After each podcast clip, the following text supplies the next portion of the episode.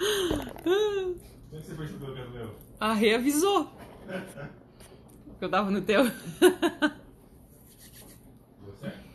Aham, agora eu fui pro meu. Agora sim. Ai, gente. Oi, Anne. Oi, Rê. Obrigada por me avisar. Coisas de, de nova família em formação aqui, porque a gente tem o Instagram junto no celular do Ricardo. Ai, e assim, antes de entrar aqui, eu tava terminando de dar de mamar. Daqui a pouquinho o pretinho vai trocar a fraldinha. Quem sabe a gente vai ter um, um chorinho. Ah, quer dar um oi, pai? Vem cá, vem cá. Pretinho, coisa amada. Gente, tô tão apaixonada, tão enlouquecidamente apaixonada por esses dois. Vem cá, pretinho. Oi, amor. Da... Oi, gente. Ai, essa claridade. Bom dia, boa tarde pra todo mundo. Vou acompanhar a live, vai começou o solucinho. Qualquer chorinho você me avisa, tá, Preto? Tá bom? Pegou o solucinho. Pega de volta, não quero entregar, não quero entregar. Obrigada, pai. Um beijo, vida. Oi, Duda. Oi, Kelly. Tudo bem, nega? A Kelly mandou uma, um comentário dizendo que vendo o João Ricardo deu vontade de ter filho também. Ai, guria, eu quero ter uns, uns 30, assim, de tão bom. Tão bom mesmo. Tais na Polônia, Maiara. Que massa. Bem-vinda, tá? Oi, Eliana. Obrigada pelo cheiro. Oi, Bia. Oi, Gabriela, Carol. Oi, Carol. Como é que tá aí em Criciúma? Oi, Fábio. Oi, Vitorino. Como é que tá? Obrigada. Olha, eu vou dizer uma coisa. É, essa fase da minha vida, ontem eu tava refletindo sobre isso. Tá me mostrando que a nossa geração tá começando a fazer filho muito tarde. Certos estavam os nossos pais que tiveram filhos bem cedo, sabe? Com 24, 25 anos, para poder fazer uma tropa, assim, para poder ter uns 3, 4 filhos, pelo menos, porque, cara, não existe nenhuma realização que se compara, né? Não tem uma viagem, um carro, uma empresa, um apartamento, uma compra que se assemelha ao que significa a maternidade e a construção de uma família. Então, eu tô vivendo os maiores e melhores momentos de alegria, certamente, da minha vida, assim. É um negócio muito lindo. Tem uma fa... tá, tá fofo, né, Vanessa? É um gostosinho. Gostosinho mesmo. Oi, Gabi. Oi, Cris. Oi, Tassiana. Tudo bom? Oi, Mari. Um oi cheiroso para todos. Oi, Kelly. Deixa eu ver. Ai, vá, tu veio pra minha vida para eu tomar essa decisão logo. Ai, gente, é bom demais. É, sabe? Se acorda de noite, não tem problema, é tudo engraçado, é tudo divertido. Essa noite, eu acordei para dar de mamar e aí eu fui trocar ele. E na hora que eu tirei a fraldinha, ele decidiu por fazer uma obra de arte que se estendeu pela, pelo trocador, caiu no tapete, fez um mega de um cocôzão. e a hora que eu vi aquilo, mas eu dei tanta risada. É muito divertido, sabe? Tu ia aprendendo como agora dar de mamar.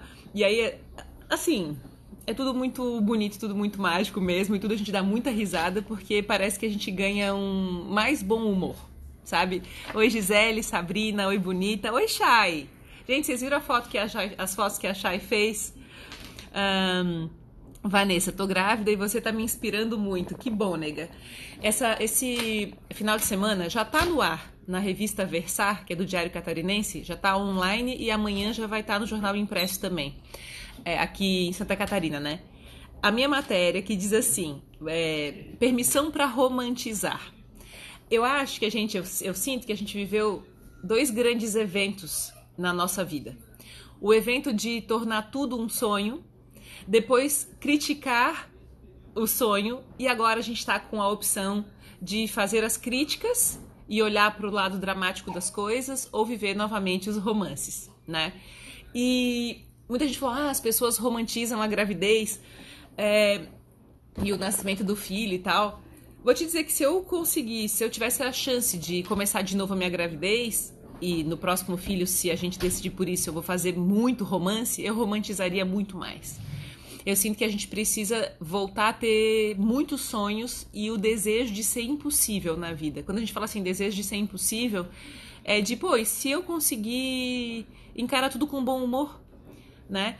E se você. Obrigada, Muriel. Como é que tu tá, nega? E se eu conseguir. Oi, Vini, bem-vindo. E se eu conseguir ter bom humor? E se eu conseguir continuar a trabalhar feliz? E se o meu namoro com o meu marido, com o meu namorado melhorar? E se tudo puder dar certo? Não estou dizendo que a gente não tem que pressupor as dificuldades. Isso é maturidade, né? Mas eu não preciso viver como se as coisas ruins fossem acontecer, né? E, e essa perspectiva nasceu junto com, com o João Ricardo para mim. É, não sei, não acho que nós somos mal-humorados ou que a gente só critica, mas parece que o espaço público se tornou um espaço livre de reclamação sobre as coisas. E a gente acaba não absorvendo o impacto das dificuldades e aprendendo com elas, né? Um, por exemplo, o negócio da amamentação. A Soninha super me deu mega instruções. E uma das instruções foi que eu tentasse fazer uh, dar de mamar em um seio, no outro, na outra mamada, no outro seio, né?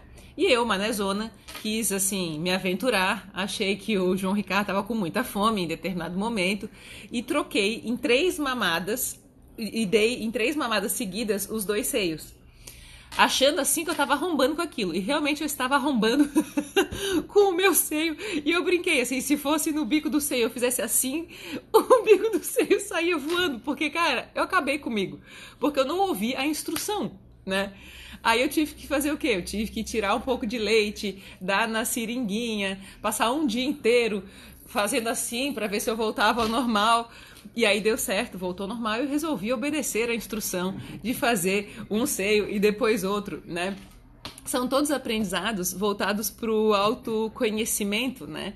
É, ontem eu cheguei a uma conclusão muito interessante, assim, de que uh, se eu colocar o meu seio para trás, ele forma um conezinho que entra direitinho na boca do João Ricardo. E eu pensei, putz, genial, entendi a minha uh, o meu formato e como ele vai interagir com o João Ricardo. E já se vão 16 dias de nascimento. Tudo isso eu tenho que pressupor, né? Não fazer uma crítica dramática sobre a amamentação, mas saber que ela é, vai lidar com a minha vontade de dar o dobro da mamada, né?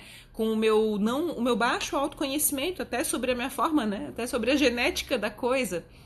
Então tem, tem muito a ser aprendido sobre romantizar mais e muito na vida.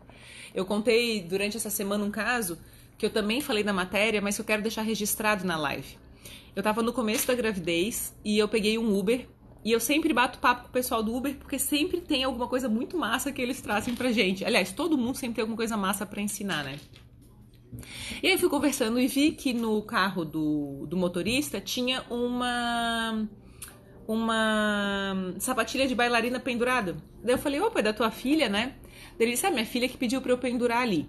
E eu falei, ah, ela é bailarina? Ele, sim, ela é bailarina, dança no, Bolshoi, no Bolshoi, dança nos palcos de não sei o que lá, tipo Rússia, Estados Unidos, aqui em Joinville, e ela é patrocinada, e aí ele foi mostrando foto enquanto a gente tava vindo pra casa. E assim, ó, foi muito legal ver um pai tão apaixonado, né? E eu perguntei, qual é a experiência da maternidade, do, da paternidade, como é que foi para ti? Porque tem um cara novo, quantos anos ela tem? E ele falou assim, ah, eu casei cedo, eu casei com 22 anos.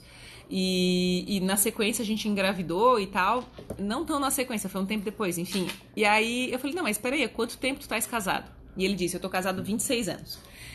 Cara, se tu encontra alguém que tá casado há 26 anos, a gente tem que perguntar como e quais são as dicas, né? Porque quem de nós não quer ficar num relacionamento feliz durante muito tempo, né? E completar todas as bodas possíveis. Eu gostaria, quero e desejo e invisto meu tempo nisso, né? Ontem ainda eu olhei para o Ricardo e falei que eu vou investir todo o meu tempo e a minha energia em merecer estar com ele até o último dia da minha vida. E muito inspirada em pessoas como esse cara do Uber, né? E eu falei para ele qual é a dica. Né? Gente, olha só que incrível, porque na semana passada a gente falou sobre missão e propósito de vida, né? Falando sobre é, saber que a gente nasceu para promover alegria para a vida da outra pessoa, independente da, do nosso cargo, do nosso trabalho, da nossa profissão, promover alegria para a vida do outro. Isso é missão de vida, né? E olha só o que ele me disse. Eu acordo todos os dias para fazer a minha mulher feliz. E ela acorda todos os dias para me fazer feliz. E a gente passa a nossa vida trabalhando um para o outro. E essa é a minha prioridade. Eu acordo para isso. e família, né? E o que a gente vem falando sobre isso deve ser a nossa prioridade de fato, né? E deixa eu ver aqui.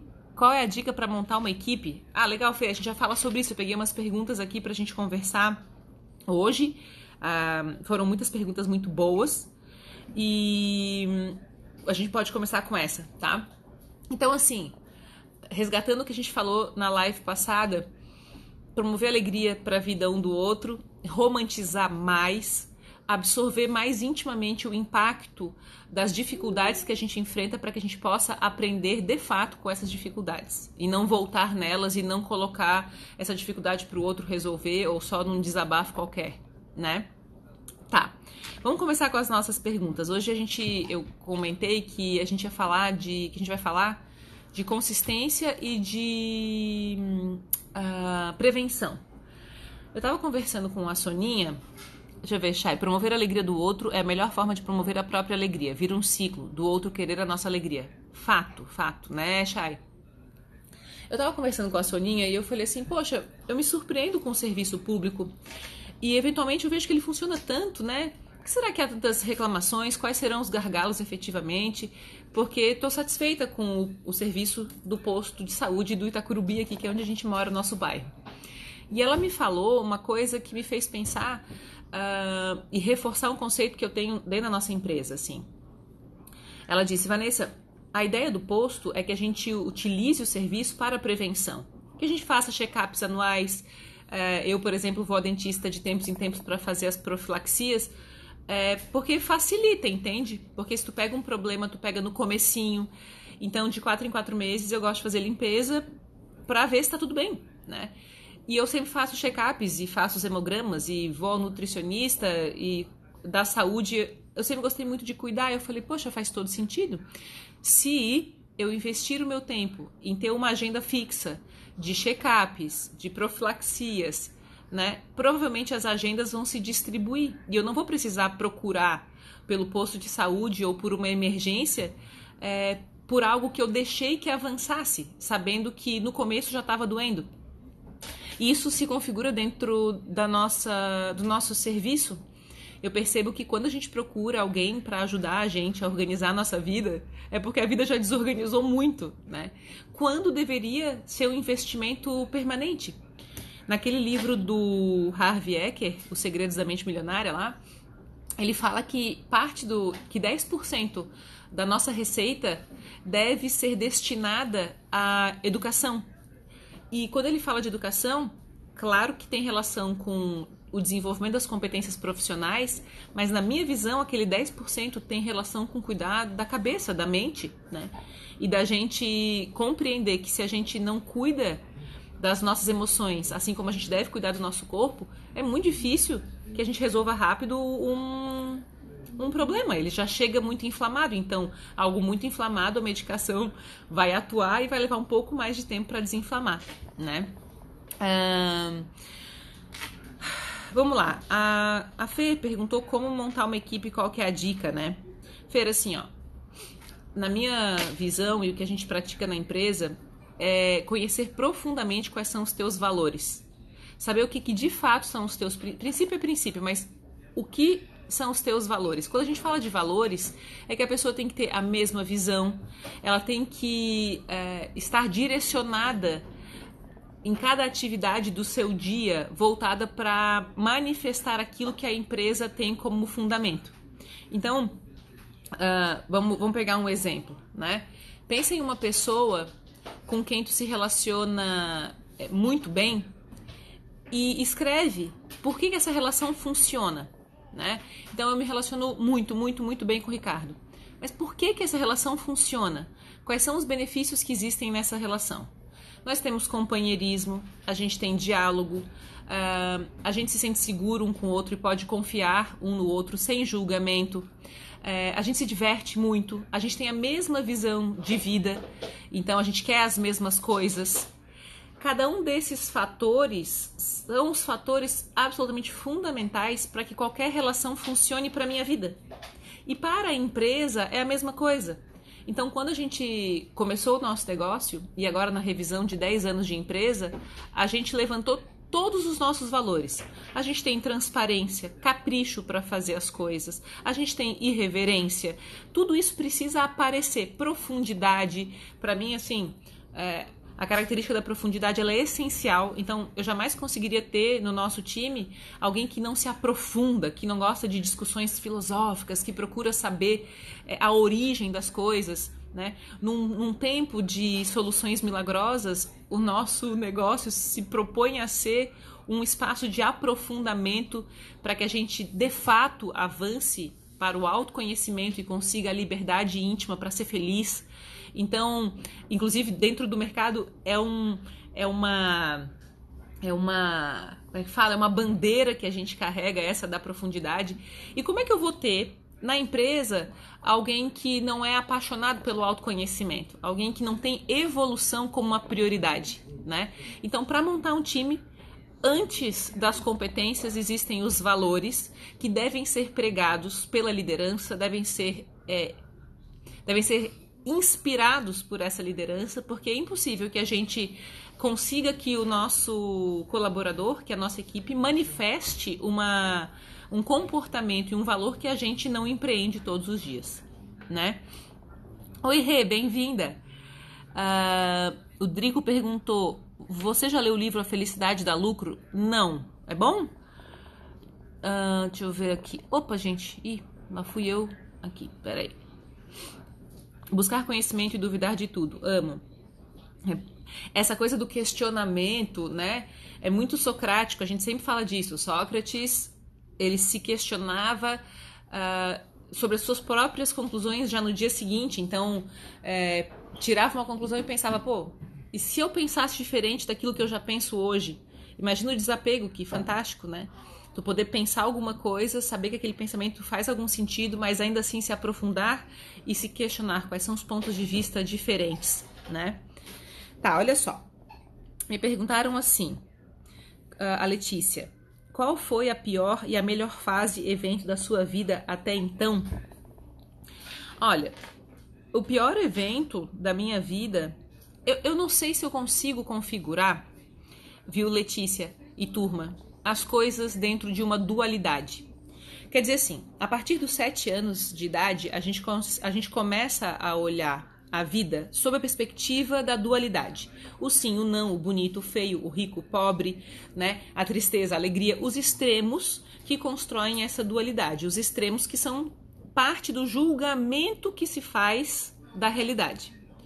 Eu fui aprendendo que é, que olhar os eventos sob a perspectiva da dualidade pode tirar dele o aprendizado. Quando você fala assim, qual foi a pior e a melhor fase, é, isso tira do pior evento. Oh, Pequitito, tá aí choraninho? Gostosinho. Tira da. Tá com o pai ali, viu, gente? Semana passada eu fiz a live, ele tava trocando de fralda, dando um chorinho, e eu tava vendo aqui. E eu não parei de fazer a live. Depois eu falei, que peso na consciência. ele tava com o pai, tá ali no colo do Ricardo. pra gente estar tá aqui junto, mas tô juntinho. Olha só, voltando ao raciocínio. Todas as coisas que nos acontecem, elas rapidamente ganham um rótulo de pior, melhor, bom e ruim. E isso tira da gente a lição. Para mim, a coisa com a maior profundidade de sombra que eu já vivi foi o falecimento do meu irmão. Eu tive um acesso incrível às minhas sombras durante a gravidez não foram eventos ruins. Aliás, a morte é sempre assim muito difícil. Foram eventos muito. A morte do Júnior foi muito profunda em aprendizados. Foi provavelmente a fase de maior aprendizado da minha vida. É, viver o luto todo me trouxe uma dificuldade ao lidar com a perspectiva da finitude, né? As coisas acabam, existe um ciclo, nem tudo está sob o meu controle. E ao mesmo tempo que isso foi muito, muito, muito difícil, isso me trouxe aprendizados de maturidade para minha consciência que me amadureceram para viver a experiência da vida. O melhor evento, com certeza, foi o João Ricardo, né? Que da mesma maneira me propõe um sem número de aprendizados com tons de alegria que eu nunca tinha sentido na minha vida.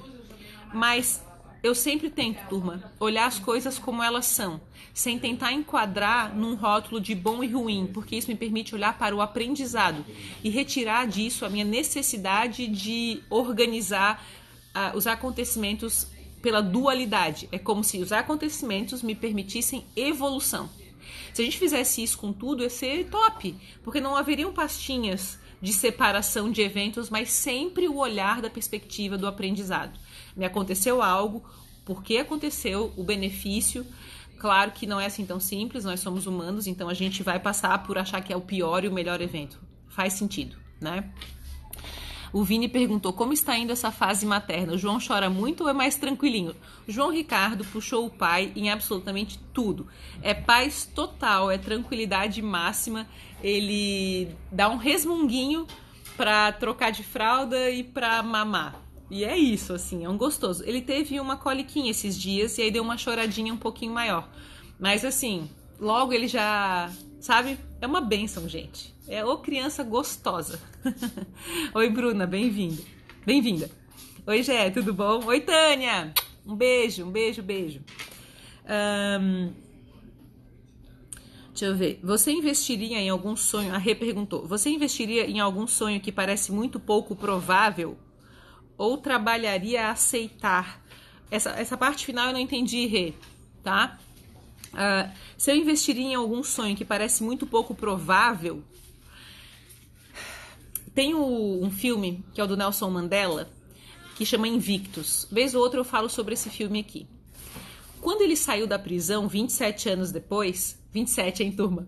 Ele saiu presidente da África do Sul com o fim do apartheid e decidiu que um dos, uh, um dos sonhos em que ele queria investir era na seleção de rugby porque eles seriam assistidos por bilhões de pessoas ao vivo no mundo inteiro e ele queria que a África do Sul aparecesse bem para o mundo todo e que aquilo fosse um sinal emocional do fim do apartheid.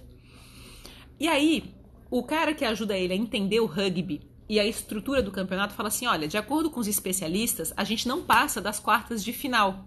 E ele disse: de acordo com os especialistas, nós não deveríamos estar aqui um como presidente da República e o outro auxiliando ele a pensar como vencer o rugby, o campeonato mundial de rugby que seria e que foi sediado na África do Sul. Eu sempre olho o sonho é, sabendo que se ele parece impossível é porque ele tem uma tendência a ser realizado, né? É, é impossível, e a frase do Nelson Mandela é, é impossível até que alguém faça. As probabilidades, elas devem ser respeitadas, né?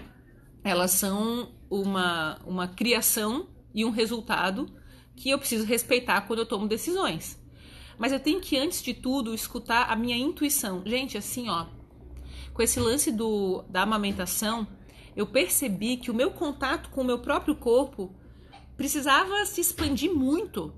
Que eu precisava intuitivamente escutar o que era melhor para mim, sem querer ter pressa em realizar as coisas.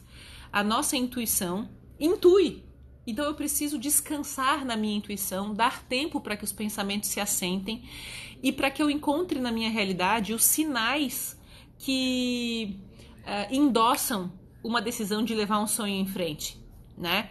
A aceitação de não investir, pois é pouco provável. Entendi, Rê. É pouco provável para quem e em que perspectivas? Gente, quando eu comecei a empresa, ninguém fazia coaching em Santa Catarina. Nós fomos pioneiros, entende? E até a minha família, meus amigos falaram, vá, mas ninguém sabe o que é coaching. É, dez anos depois, é, é, só do que se fala, né? Quantas pessoas se formaram coaches, é, quantos ainda têm curiosidade em saber como isso funciona, né? Então, na época disseram, tu só pode estar louca, tu vai investir num negócio, o teu tempo, a tua energia e as probabilidades, quais são? Existiam números em São Paulo, existiam números nos Estados Unidos, números na Inglaterra, mas existia dentro de mim ressonância com aquilo que a gente faz eu há 12 anos e a empresa faz há 10 anos. Ano que vem, né? A gente completa 10 anos de empresa. Então, assim, quais são essas probabilidades? Rê, é, qual é a base? É uma base emocional? É uma base de fatos? Ainda assim, né? Há muito na realidade que nos prova que algumas probabilidades não funcionaram. É interessante que tem um índice de que 89% das empresas uh, familiares com sociedades como a minha, com meu irmão, é, não dão certo já nos primeiros anos. E eu olhei aquele dado e pensei, bom, eu sei que eu vou estar nos 11%, porque eu tenho com o Juliano uma relação que funciona desde que eu nasci e vai continuar funcionando, né? Eu preciso tomar decisões com base nas probabilidades que eu crio e nos índices que existem e saber que eu posso ser aquela porcentagem pequenininha. É, tem uma pesquisa que eu não consigo a fonte agora, sabe? Mas foi o Nando que me passou quando eu fiz o Psicodinâmica para Negócios. Que 95% ah, das pessoas nascem gênios, mas depois da primeira infância só 5% continuam. Porque nós vamos sendo moldados às visões daqueles que nos educam, que tentam eventualmente é, nos salvar dos nossos erros. Mas se a gente for olhar para todas as pessoas que chegaram lá, são pessoas que aprenderam a errar muito e aprenderam a aceitar que poderiam ser uma probabilidade bem pequenininha. Então, a gente quando fala 5% continua gênio, a gente tem que olhar para isso e dizer, eu sou um desses 5%. Eu vou questionar, eu vou atrás do resultado. Quando me disserem que não dá para ser feito, eu vou ser aquela pessoa que vou atrás do jeito de executar. Porque quem muda o mundo é quem não muda o sonho. Né? A Nike colocou essa frase, eu falei, putz, eles disseram, é, mude, o, mude o mundo, não mude o seu sonho. Né? E a gente está aqui para executar essa mudança. Né? Deixa eu ver. Uh, Oi, Cíntia, como é que tá a gravidez, neguinha? Tu tá cada vez mais linda. Quero me formar, mas muita gente diz que para que eu procure algo que não está na modinha. Isso me desanima muito. Daí assim, ó, quando a gente vai procurar uma formação, aliás, semana que vem, dia 7, começa a nossa formação em coaching, na nossa metodologia, e ela é 100% online. Se vocês quiserem mais informações, tem lá nos, nos stories, tá? E no nosso site, vanessatobias.com.br. Assim, quando a gente vai procurar uma formação, não precisa ser uma formação, quando a gente vai fazer um curso, quando vai para um terapeuta, quando procura é, o, o, o desenvolvimento intelectual, o autodesenvolvimento, enfim a gente tem que procurar por um espaço onde tenha ressonância os nossos valores. Quando a gente fez a formação, quando a gente desenvolveu a metodologia, um pressuposto meu era que as turmas fossem pequenas porque eu gosto de conhecer as pessoas. Outro pressuposto era de que a gente desenvolvesse um debate rico, não voltado só para as ferramentas, mas voltado para o nosso autoconhecimento e para as práticas que avançam no nosso autoconhecimento. E aí as ferramentas instrumentalizam, organizam esse autoconhecimento e quando a gente avança para se conhecer um pouco mais, a gente consegue transferir isso para o outro. Então, todo o foco, na minha visão, de um processo de formação voltado para o autodesenvolvimento deve ser focado em permitir que eu me conheça muito bem, porque eu só vou com o outro até onde eu vou comigo. É, então, assim, eu vejo que muitos dos uh, processos que são propostos hoje, eventualmente aí no mercado, são processos instrumentais.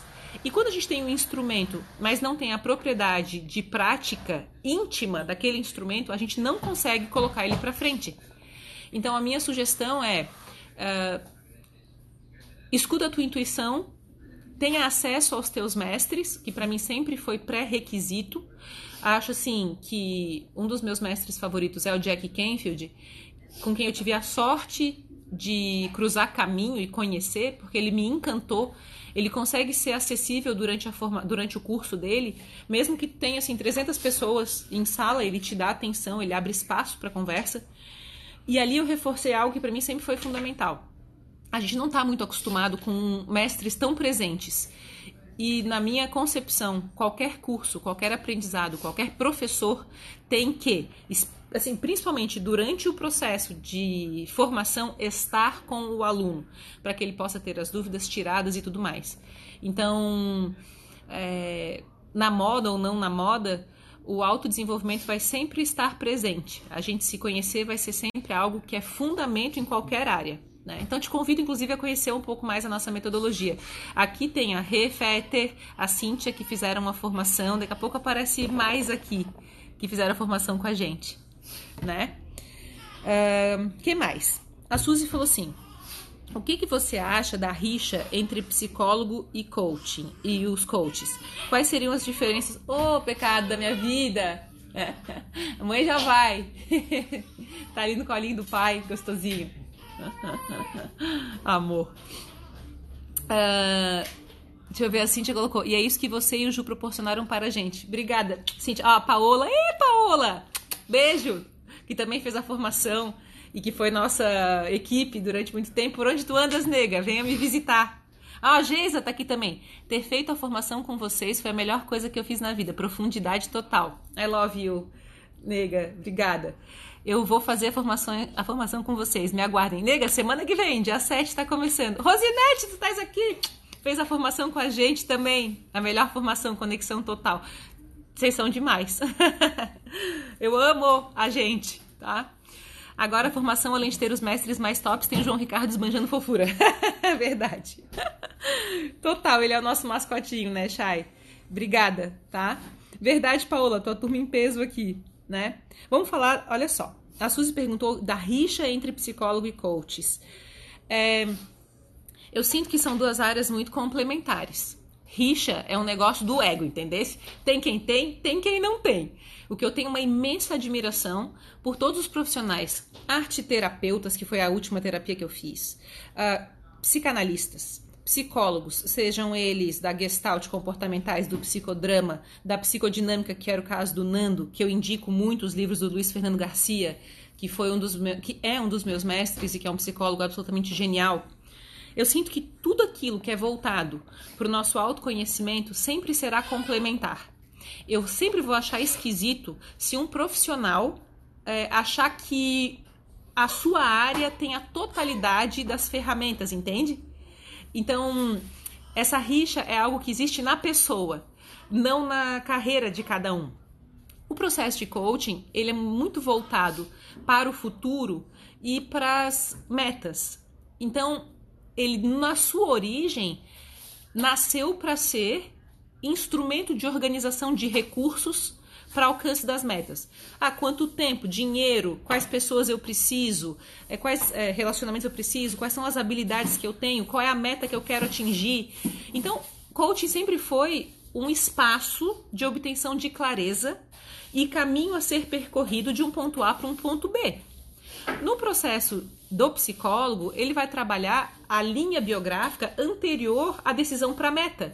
Então, relacionamento é, com pai, mãe, amigos, né? Ah, os comportamentos que são desenvolvidos, a maneira como a gente aprende.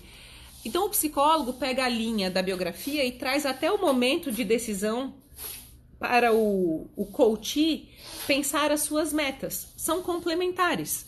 O que acontece é que, uh, por exemplo, eu sou apaixonada pela área da psicodinâmica, me encantei muito pela psicanálise, Sou uma apaixonada por processos terapêuticos desde pequena, porque sempre fui muito angustiada, então eu sempre quis buscar solução para as minhas dores.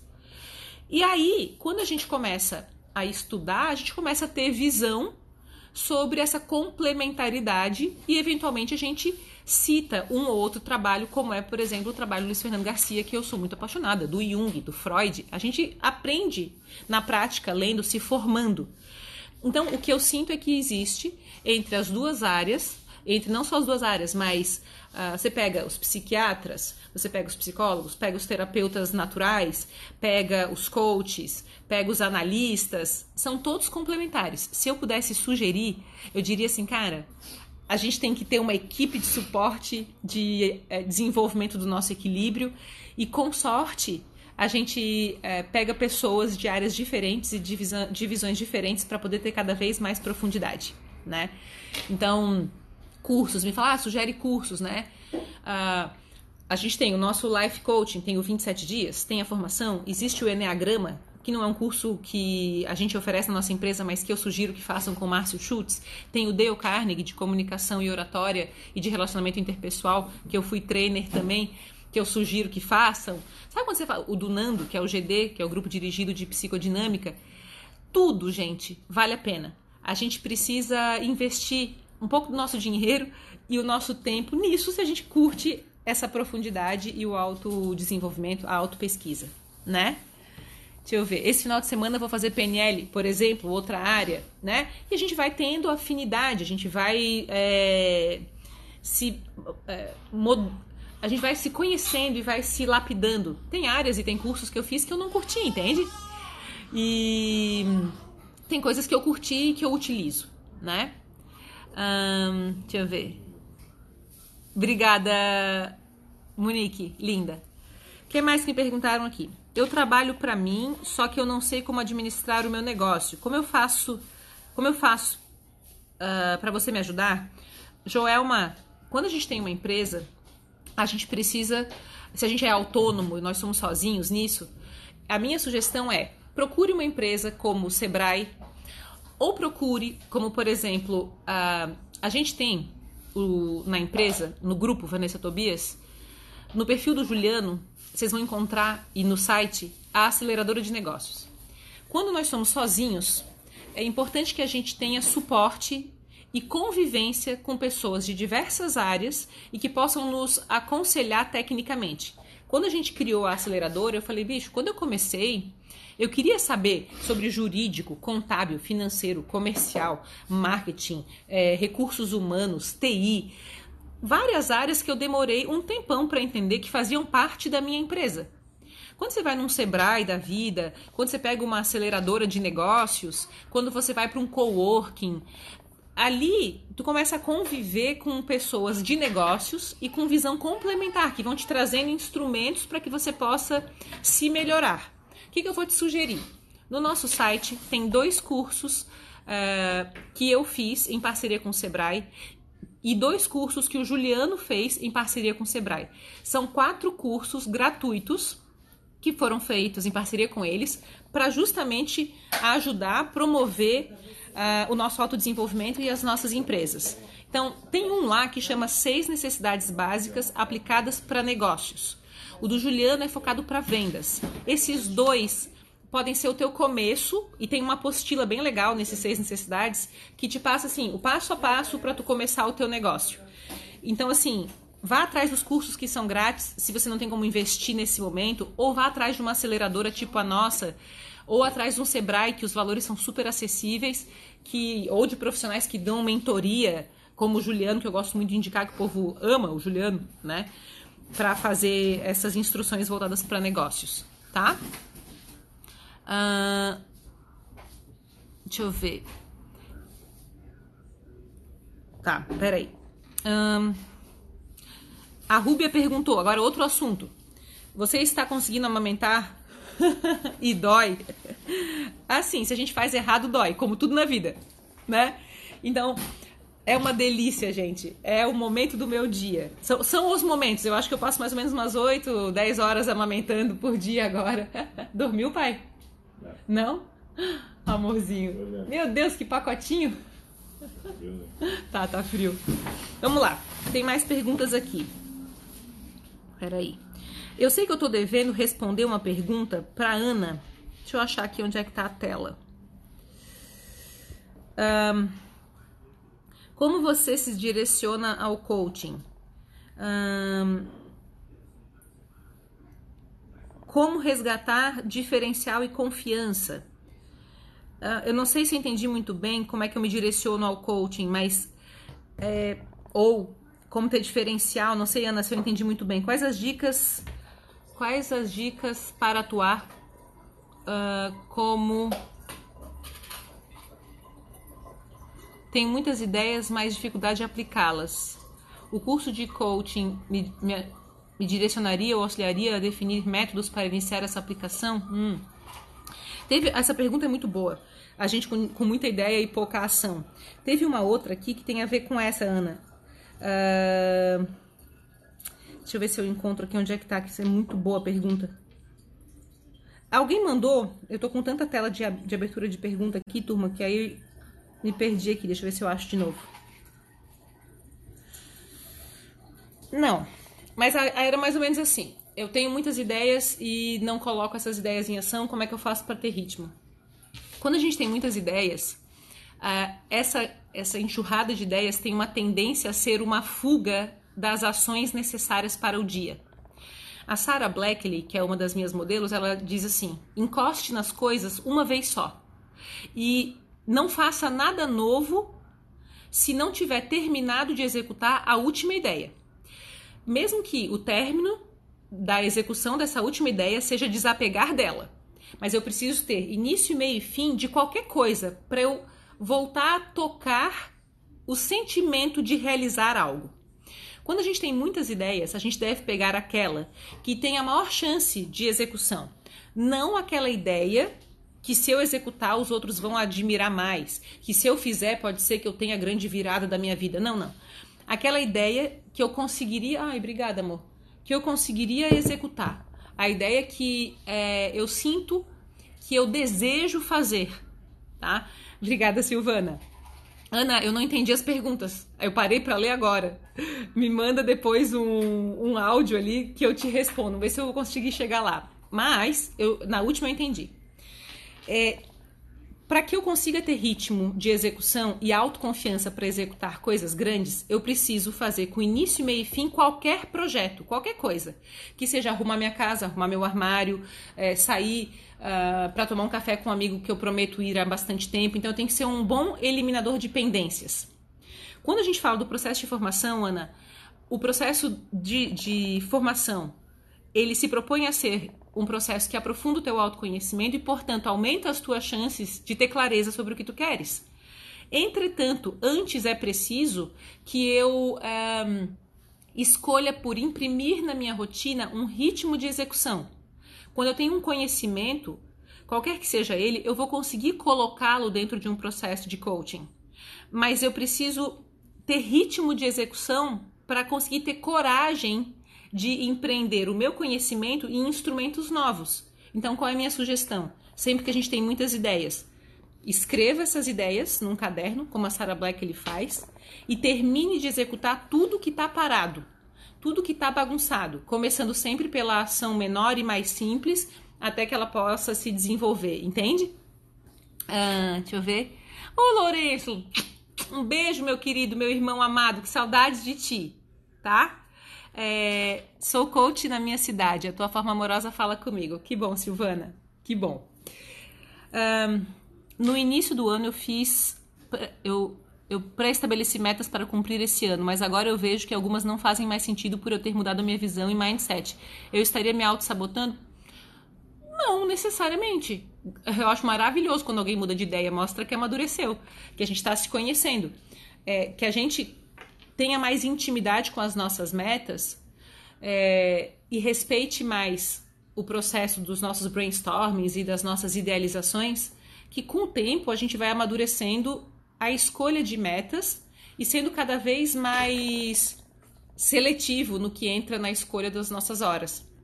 Eu vejo isso com o Pimpolinho aqui, sabe? Num, é, eu tenho pouco tempo, nós temos pouco tempo e a gente tem que é, priorizar esse tempo com as melhores escolhas. A gente tem que ser feliz nessas escolhas. E quando a gente coloca uma meta e ela deixa de fazer sentido porque não tem mais ressonância, tudo certo. Eu tenho que estar de bem comigo e saber é, compreender se quando eu botei aquela meta eu coloquei porque tinha expectativas de que eu era outra pessoa e se é, se é por isso, quer dizer que você se conheceu melhor e transformar as metas é normal, muito normal e muito comum, tá? People, é, quero sugerir o seguinte: o nosso tema de hoje é, sobre prevenção é que a gente escolha colocar na nossa rotina tudo aquilo que constrói as chances da gente ter uma vida em longo prazo muito saudável, né? Em todas as áreas. Que a gente vá aos médicos, aos nutricionistas, aos psicólogos, aos terapeutas, aos coaches, aos amigos, às famílias. Que a gente faça a nossa base muito bem feita e faça sempre, de pouquinho em pouquinho que a gente vai construindo tijolinho a tijolinho um muro alto, é, entende? Que a gente possa não esperar as inflamações acontecerem. É, o meu desejo era deixar essa mensagem. Imagina, Vini, é, de que a gente, em desligando aqui, que a gente invista o nosso tempo em agendar as nossas prevenções, né? Em pegar o telefone e ir atrás de quem pode ajudar. Eu estava conversando com a Adriana Kraus, que é apresentadora do Jornal do Almoço ali no Vale do Itajaí. E ela falou assim que achou muito legal que eu fiz um intensivo de terapia antes do nascimento do João Ricardo. Porque eu queria visitar as minhas sombras e eu queria é, acessar meus medos antes do meu filho vir para o mundo. Eu ainda tenho um montão de sombra, que eu quero dizer que eu queria fazer um intensivo em mim mesma, para que eu me permitisse viver a integridade e a plenitude desse momento, sabe? E ser alegre, ser feliz e celebrar. Gente, a gente tem tanto para celebrar, né? É, a gente olhar em volta e ver os nossos amigos, a nossa família, aquilo tudo que a gente já estudou e o quanto a gente pode celebrar cada uma das nossas conquistas, romantizando muito. E ela falou que ia sugerir às amigas que engravidassem que fizessem um intensivo de. de né? E falou em outras palavras, um intensivão terapêutico antes dos nascimentos é, talvez, se eu não tivesse é, investido, e aí eu estava indo duas vezes por semana na terapia, esse tempinho, e aliás, o último dia do ciclo de encerramento da terapia foi no dia que o João Ricardo estourou a bolsa para nascer. É, talvez eu estivesse vivendo um momento mais sombrio agora, de mais medos, de mais crenças que me limitam. Eu quero mesmo convidar a gente a conhecer o que a gente faz mais profundamente. Conheçam. Uh, Entrem no nosso site, tem lá os quatro cursos grátis em parceria com o Sebrae. Segunda-feira começa o 27 dias para mudar a minha vida. São 27 ferramentas, 27 sessões, seis hangouts ao vivo, tem madrinha, tem prêmio. O curso ele é muito massa. E se a gente está disposto a essa prevenção e ao aprofundamento, pode ter certeza que é um investimento que vale a pena. Hoje o 27 dias está 800 reais em até 10 vezes de 80 reais. Então é um investimento que se a gente distribui Cara, vale muito a pena. E a gente vai estar mais junto também, além das lives de sextas-feiras. É, tem a formação, pô, vai, eu quero me especializar, eu quero usar o meu conhecimento em uma metodologia, quero me conhecer, quero ter debates mais profundos, cada vez mais profundos e instrumentos para levar em frente o conhecimento. Cara, talvez seja a hora. Começa dia 7 de agosto, semana que vem a formação. Eu já vou estar semana que vem na empresa também. Uh, tem a aceleradora de negócios, tem as masterclasses do Juliano. Acessem ali o juliano.tobias, que tem um montão de coisas novas no Instagram dele também, que faz parte do grupo Vanessa Tobias. Então, obrigada, Edna. Beijo, tá? É, Prevenir-se, cara, é tudo a ver. E a gente precisa fazer parte de uma sociedade cada vez mais sadia para que sobre energia para a gente mudar o mundo sem mudar os nossos sonhos né? Que a gente tenha essa ambição para viver as nossas vidas, ser feliz, ser alegre, romantizar muito, priorizar os nossos sonhos, prevenir-se para que a saúde esteja ao nosso lado, tá bom? Falando em saúde, hoje o periquitinho aqui, nosso pretinho tem médico para a gente ver se está tudo certo e com certeza vai estar. Tá, então a gente vai empacotá-lo aqui agora para a gente poder sair daqui a pouquinho já é a consulta dele. Gente, muito, muito obrigada pela nossa audiência de sempre. É, vou subir daqui a pouco o, vídeo para a gente poder assistir de novo se for o caso. Quero um, muito recomendar que a gente reflita sobre como a gente pode se prevenir para que a gente tenha essa saúde toda, tá bom? Um beijo. É, ah, deixa eu ver, eu vou ser coach financeira. É isso aí, massa, o mundo precisa, né? Levar alegria para essa área da vida de todo mundo aí. E tem muito para ser falado sobre a área de finanças é, de um jeito bem profundo, tá? Um beijo, um bom final de semana. O Vini tá mandando um bom fim de a todos. Então, obrigada, Beth, tá? Um beijo, Aze Bittencourt. Beijo, Tati. O elefantinho daqui a pouco vai ser usado aqui. Obrigada, tá? E obrigada, gente, por todo o carinho pro João Ricardo. De verdade. Ele tá sendo, assim, recebendo muito amor. E talvez a tranquilidade toda dele venha de mim, do Ricardo, mas de todo o amor que recebe das pessoas que enviam pra gente as melhores energias, tá? Tantos corações dos meus filhos também. Ah, que fofo! Um beijo, Cristiane. Pros pimpolhos todos. Um beijo, Monique. Que Deus abençoe a gente. É isso aí, Raquel. Obrigada, tá? Beijo. Bom fim de semana. Obrigada, Laís.